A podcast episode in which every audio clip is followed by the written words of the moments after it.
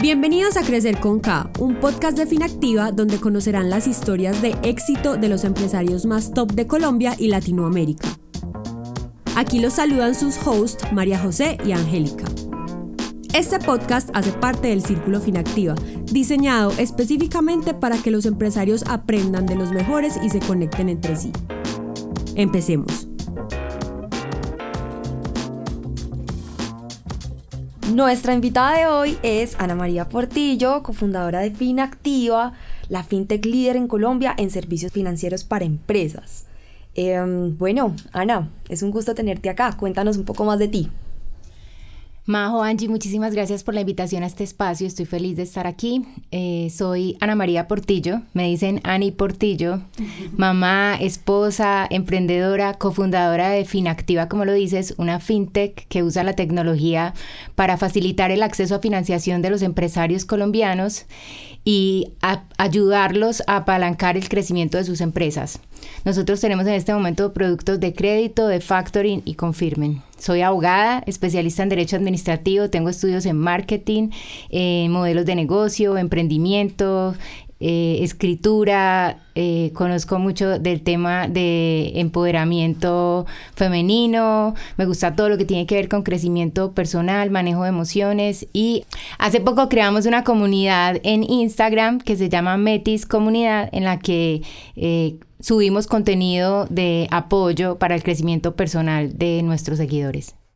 Super, Ani, y como nos dices que eres mujer emprendedora, esposa y mamá, ¿cómo ha sido tu experiencia trayendo y teniendo todos estos roles al mismo tiempo? O sea, eres una super mujer, cuéntanos un poquito de eso. Mira, no es nada fácil combinar tantos roles para una mujer es un poco complicado separar el rol eh, personal del rol profesional, pero es un reto que yo creo que finalmente todas logramos eh, sacar adelante. Y se necesita valentía para, para, para uno asumir ese reto y, y hacerlo bien. No fue fácil, al momento de crear la empresa yo no tenía hijos, estaba casada, pero, pero, pero no tenía hijos y en ese momento sí me preocupaba mucho el tema de qué iba a pasar con, con, mi profesión, qué iba a pasar con, con la empresa. Cuando tuve el primer hijo dije, lo puedo hacer, vamos muy bien, pero cuando llegó el segundo y, y, sobre todo cuando estaba embarazada dije, no, ya esto sí, aquí no hay nada que hacer, eso colapsó. Pero no, mira que, no sé, la vida me puso en un momento difícil. Mi segundo hijo venía con una malformación cardíaca y creo que ahí desaparecieron todas mis dudas y mis miedos y el mayor temor en ese momento era qué podía pasar con la salud de mi hijo, con la vida de mi hijo.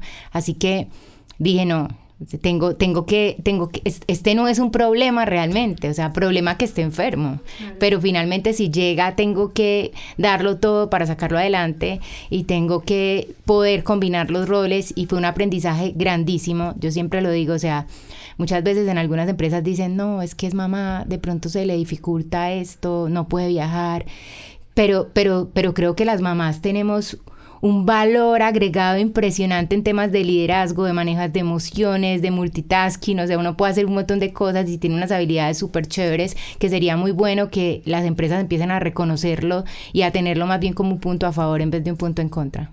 Wow, pues esto es, no, em, empezamos con todo este podcast. Aquí para entrar un poquito en el tema de la brecha de género, que pues digamos que es un tema sensible y que hoy todos queremos eh, meternos, saber más, buscar soluciones. Según el Fondo Monetario Internacional, se necesitan más de 59 años para cerrar la brecha de género. Y además de eso, únicamente el 15% de los cargos directivos de América Latina son ocupados por mujeres. Pues estas cifras podemos decir que son alarmantes, pero Ani, ¿cómo desde nuestras empresas podemos ayudar a acelerar este proceso de cerrar la brecha de género? ¿Qué crees tú? Pues mira, hay un tema súper importante y es entender que las mujeres tenemos varios roles y que muchas veces poder hacer todos esos roles al tiempo y hacerlos bien nos dificulta, ¿cierto? Entonces, hay una necesidad grande de que las mujeres empecemos a delegar un poco más, a no sentir culpa cuando de pronto nos dedicamos al tema profesional y tenemos de pronto que hacer una pausa o delegar otros temas personales, familiares, no necesariamente los hijos, los papás. En las familias, por lo general, la que, la que lleva a los papás al médico o al abuelo es, es, es la hermana, no el hermano, o sea, es, es la mujer. Y siempre ha habido una mujer que lo haga, entonces por eso los hombres no lo hacen, pues porque siempre estamos ahí haciéndolo. Entonces, como que necesitamos un poquito de equilibrio para poder tener igualdad de, de oportunidades y no no es suficiente decir, le vamos a dar a todos los empleados de la empresa eh, una ayuda económica para que vayan a hacer un estudio eh, una especialización un máster.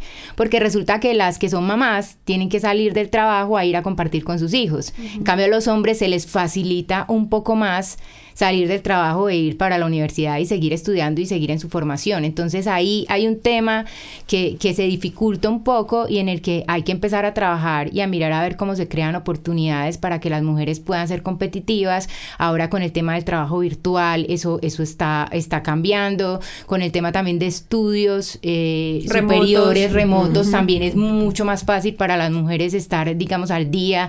El tema de que las mujeres puedan estar en, la, en las juntas directivas y enterarse de todo todo lo que pasa en las empresas también ayuda muchísimo a que tengan una visión un poco más global de lo que está pasando en el mundo de los negocios. Y hay un tema súper clave y es más básico y lógico de lo que cualquiera pudiera pensar y es que somos casi el 50% de la población del planeta que consume y que además eh, usa los servicios. Entonces necesitamos mujeres que creen servicios pensados en nosotras. En la medida en que haya más mujeres creando eh, emprendimientos eh, femeninos pensados en las necesidades de las mujeres, esa brecha va a ir desapareciendo. Bueno, Ana, después de este super discurso que fue una nota, la verdad, cuéntanos no sé, cómo empoderar a las mujeres para que se sientan más seguras de formar y dirigir empresas. Hay veces las mujeres se sienten muy inseguras de, de, decir, bueno, voy a estar en una junta directiva, de empoderarse y estar ahí y ser parte de esas juntas. ¿Tú como qué, qué consejos le darían a esas mujeres? O este tema, Ani, ahí para complementar a, complementar a Angie, de que nos autoexcluimos muchas veces. ¿Cómo vamos a hacer para que dejemos de hacer eso? O sea, ¿qué hacemos? Yo creo que cada día se ha ido avanzando un poco más en estos temas. Hay programas y muchas iniciativas incluso de hombres, no necesariamente de mujeres. Y en la medida en que haya más mujeres ahí, entonces esto va a ir creciendo. Creo que hace mucha falta también solidaridad femenina las mujeres, lo que tú dices, a veces nos autoexcluimos y a veces nos damos muy duro entre nosotras mismas, entonces creo que tenemos que apoyarnos más, tenemos que entender que las mujeres necesitamos una red de apoyo más grande que la de cualquier hombre y que nosotras mismas podemos hacer parte de la red de apoyo de otra mujer. Entonces, si tienes una compañera, arranca apoyando a esa, si tienes alguien en tu empresa que tú consideras que está haciendo algo bueno, públicalo, ayuda a visibilizar a las mujeres que están haciendo cosas buenas. Eso es una buena forma de empezar.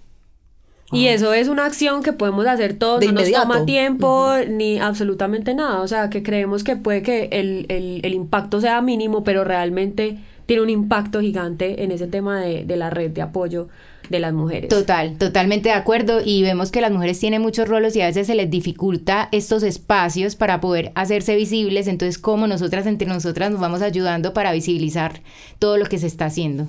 Como ahí súper importante y sería súper chévere conocer cómo con tu comunidad Metis que nos contabas ahorita has logrado esto, o sea, qué, qué feeling de la comunidad has sentido, qué te han dicho, eh, cómo, cómo has tenido esa experiencia. Pues mira, cuando yo inicié Metis, eh, lo inicié precisamente porque conocí a Cami en un, en un evento que estábamos realizando, que en principio lo hicimos como hagamos un evento para mujeres finactiva en la empresa.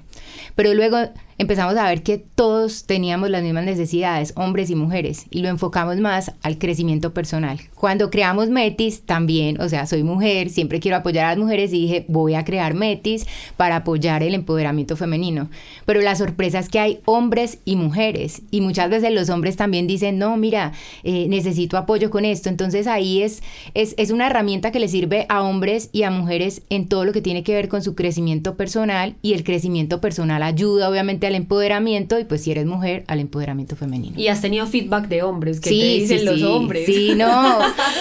Uno se queda sorprendido porque digamos que estamos en una generación de mujeres un poco más, más decididas, eh, más, más, no sé, eh, eh, más independientes, empoderadas.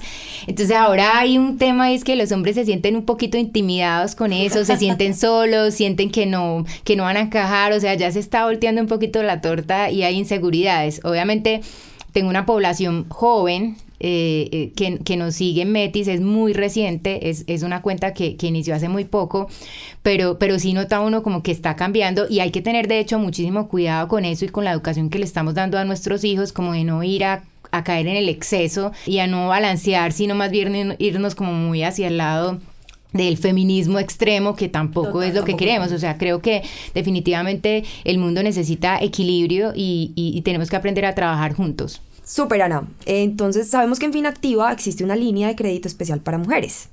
¿Cuál es, ¿Cuál es el objetivo de esta línea? ¿Cómo nació? ¿Por qué especialmente para mujeres?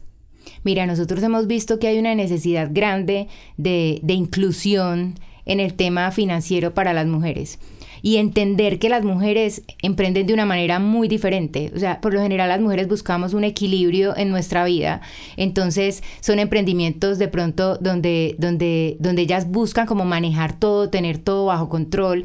Y las mujeres somos más más juiciosas con el tema financiero y el tema del riesgo. Entonces es como invitarlas de manera muy juiciosa a que usen los servicios financieros para apalancar su crecimiento, que no le tengan miedo al crédito. Un crédito obviamente bien tomado puede ayudar a potenciar tu negocio y por eso hemos creado líneas con el apoyo de algunas instituciones como Ruta N, como Confama y algunos aliados institucionales que nos han ayudado de pronto a, a, tener ciertos beneficios para ellas en temas de tasa, en temas de garantías, en temas de condiciones, para que se acerquen un poco más y empiecen a usar más nuestros servicios. Sea, que den un poco ese miedo que existe a, a que, ah, tomar un crédito, soy mujer, soy CEO, em, como a, cerrar, ahí estamos cerrando la brecha. Pienso que con esa línea mujeres parece que es un, como una buena táctica para cerrar la brecha de género que vivimos hoy en día.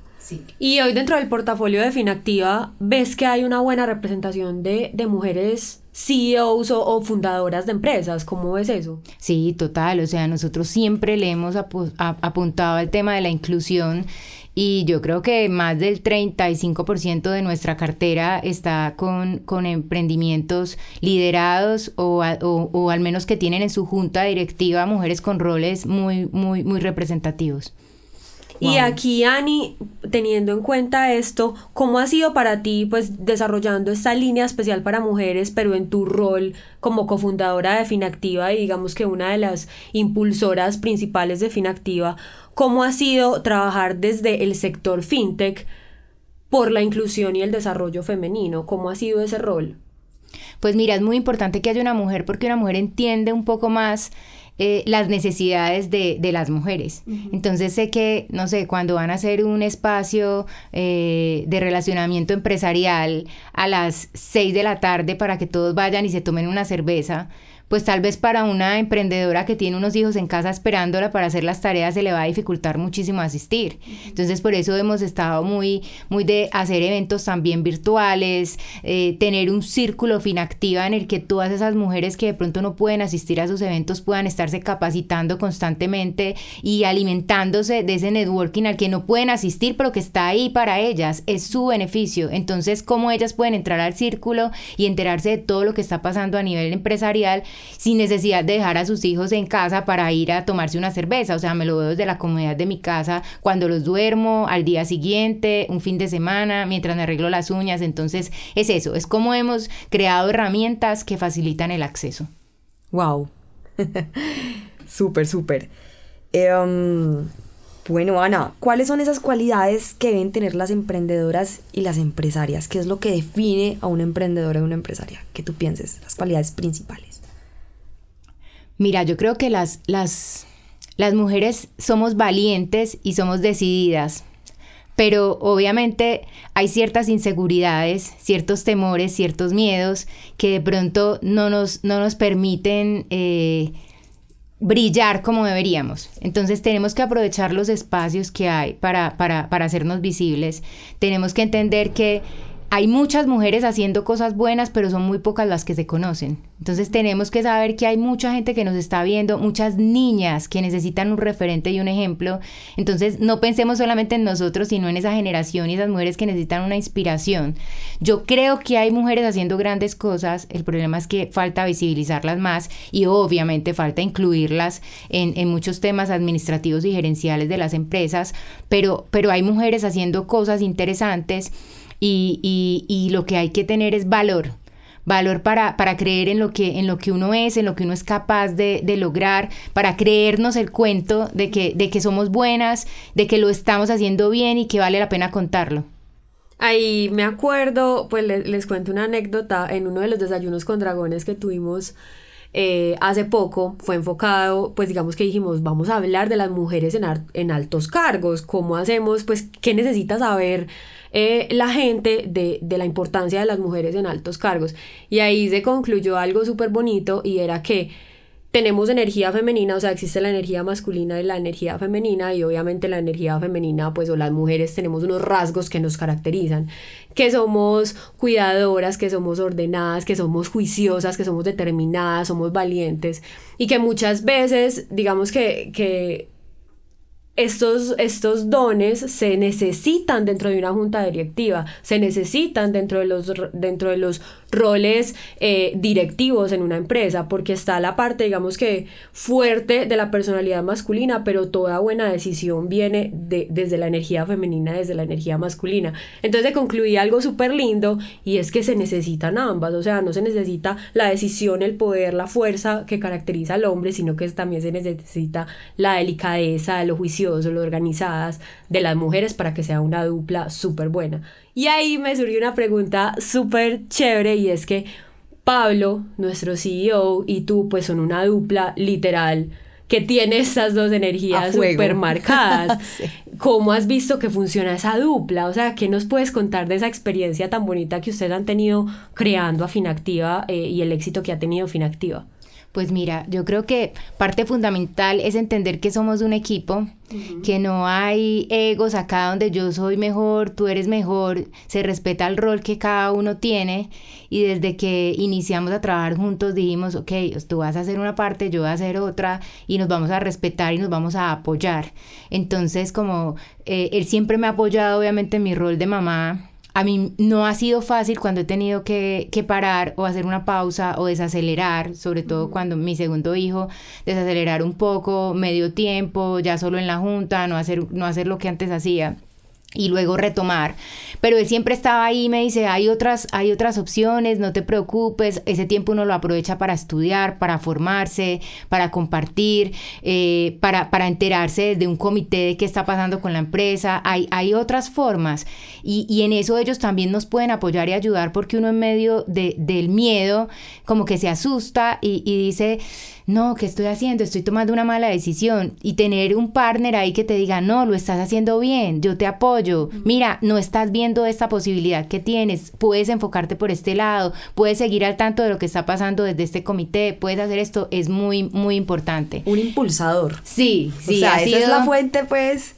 Ha sido, ha sido muy importante y, y yo creo que un día hablando con alguien le decía, no, es que cuando arrancamos la empresa dijimos, hay roles, ¿cierto? En la empresa siempre hay unos roles y siempre supimos que yo quería hacer una familia, soy de esa generación que tenía claro que quería ser mamá entonces, cuando nos, nos repartimos los roles, dijimos, bueno, policía malo y policía bueno.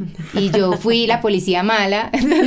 Entonces decíamos como, mira, yo voy a hacer el rol comercial, voy a hacer las alianzas, tan, a ti te toca hacer como el freno acá, dar la cara, decir no cuando algo, obviamente hacía parte de la estrategia del negocio, pero él tenía que ser siempre la cara amable y la cara buena, pues porque él iba a continuar cuando yo de pronto hiciera un receso y estuviera apoyando desde otra área.